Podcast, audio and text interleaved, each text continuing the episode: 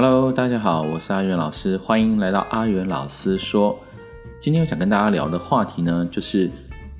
为什么艺术大师啊，他是艺术大师。那如果你画艺术大师的东西呢，你是不是能跟他一样厉害呢？你是不是一样也能出名呢？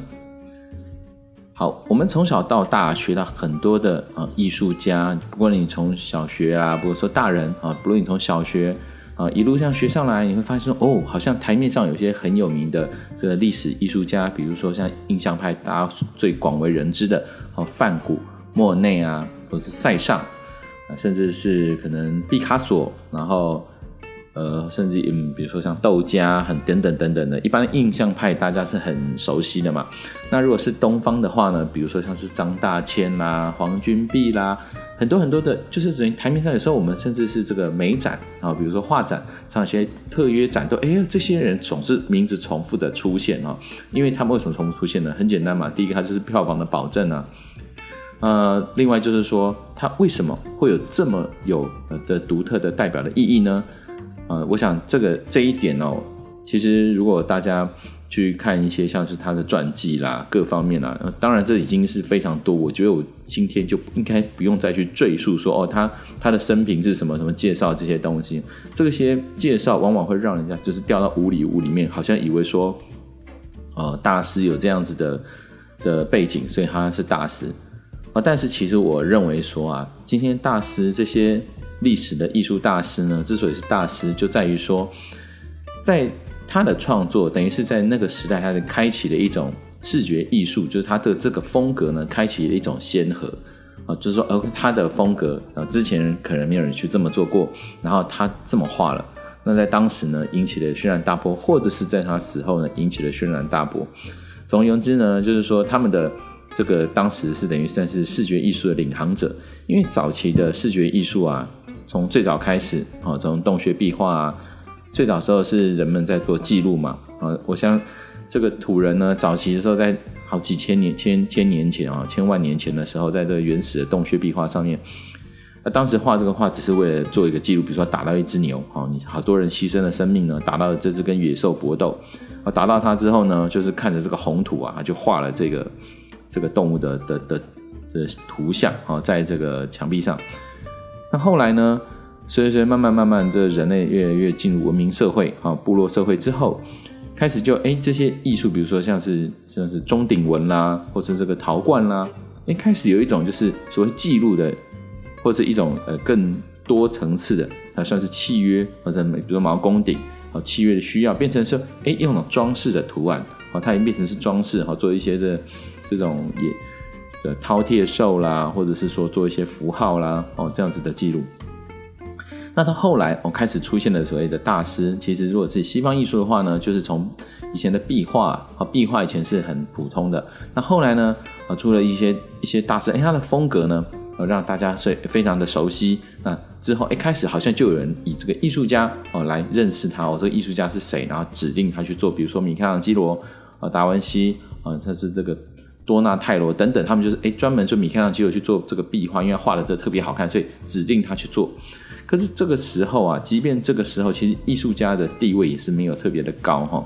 那当然是我们的艺术史，如果大家去研究的话，会发现说它还是分了东西方两边啊。以以我们的学习来讲，是东西方两边，但是还有更多，可能还有非洲艺术各方面的艺术哈。就是说这些艺术它的的过程中，其实艺术家在早期，嗯。他的画工也许是被肯定，但其实，在社会地位上面也没有到到非常的高。那到二十世纪之后，其实是跟资本主义做结合了，也就是说，这个画家哈，他可以卖画了哦，他的画有有名了，变成是说大家一个口耳相传哦的一个，等于算是一个什么沙龙聚会的地方哦。那这些这些呢，它因为它有话题性，等于算是一种当时一种流行产物。所以大家开始去追捧，说，哎，一个新的视觉视觉符号，视视觉形象，好像是印象派。其实当时就是一个落选沙龙展，本来是一群以前的画画呢，都是习惯哎把人画的就是很唯美啦，很好看啦。那这个莫内呢，当时就想说，哎，他想要用一种比较用光线的感觉，直接把光线的感觉直接呈现。那被人家嘲笑说，这根本就是像印象的感觉。他们自己当时也很反骨，就是嗯，我那我就叫印象派。大概就是这样子的。的过程，他就因为开创了一个新的视觉领域，因为当时没有人之前没有人这样做嘛。哦，当时大家就觉得那种叫做没画完，没有人觉得那是应该可以拿来展的。哦，那他们这么做了，哎，所以他们有名了。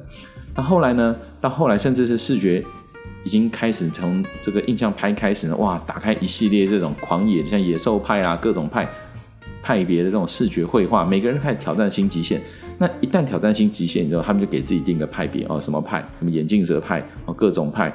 那定到后来呢，大家发现说，嗯，画画也已经到极限了，开始就拼贴哦，达达主意啦，各方面哦，我用贴的也可以哦。那后来呢，就有一个叫做这个杜象的人，他看着小便斗，就说那把小便斗颠倒过来，你去想象看，那里面有个喷泉，所以这个东西叫做喷泉，他签个名说这个就是艺术品。那在当时也是很很叛逆的事情。他说哇塞，这个也可以当喷泉，所以至今为止这个杜象。签名的这个东西啊，哇，也曾放在博物馆里面展啊。那也许这一批小便斗都失传了，就感谢他当时这个叛逆，就留下来这个小便斗。那甚至还有艺术家怎么样，把自己大便封在罐子里面呢？就说这也是艺术家，然后然后艺术品，所以到现在也还在卖。好，那所以今天拉扎讲就是说，所以艺术家他当时为什么是艺术家？好，曾经有一个杂志呢，就是。把艺术家他成名，这些艺术大师成名的过程啊，归类有几个公式哈。第一个就是说他有办过大展，然后呢，他的东西呢得到当时人的注意啊。有大展，这不是人家不注意嘛？像美国曾经，美国也曾经在试着，因为早期的艺术在二次世界大战之后，所有的世界中心才转往美国。那在这之前，事实上是欧洲的天下。所以以前美国在一次世界大战之前啊，他们也觉得，嗯，很闷呐，因为我们已经慢慢变成也富庶的国家，怎么大家没人注意？所以美国曾经自己炒作了一批所谓的现代艺术，但是非常的失败。所以并不是说你去炒作哦，国家力量炒作就会红哦。好，那就是说这些人呢，你第一个办大展，第二个你真的是受到大家的讨论哦，还有一些等等的，就是说你等于是你开当了第一个人，开创了这个艺术先河的人，那你当然会受重视啊。所以这是。呃，我们现在去追捧这些艺术家的原因，那所以讲回来说，如果你今天你学艺术家，哈，你学了反古画，啊，你学了这个毕卡索的画，嗯，或者是你学了这米罗的画，会不会有名呢？答案当然是否定的啦。你可能只像是人家就觉得说，哦，你是用了谁的元素，谁的元素。所以说，在艺术这个圈子里面呢，其实坦白讲没有什么新鲜事了哈。到现在这个时时代，其实所有的呃艺术的，所谓你你。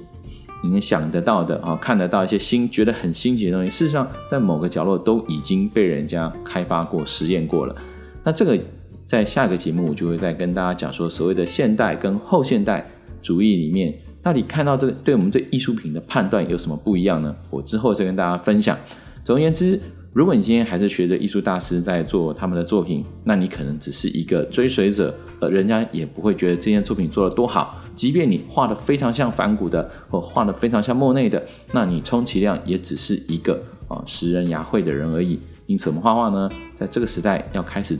呃广泛的阅阅读啊各种的图画之后，进而找到自己的表达方式，这是更重要的事情。好，我是阿元老师，今天就分享到这边，我们下次再见，拜拜。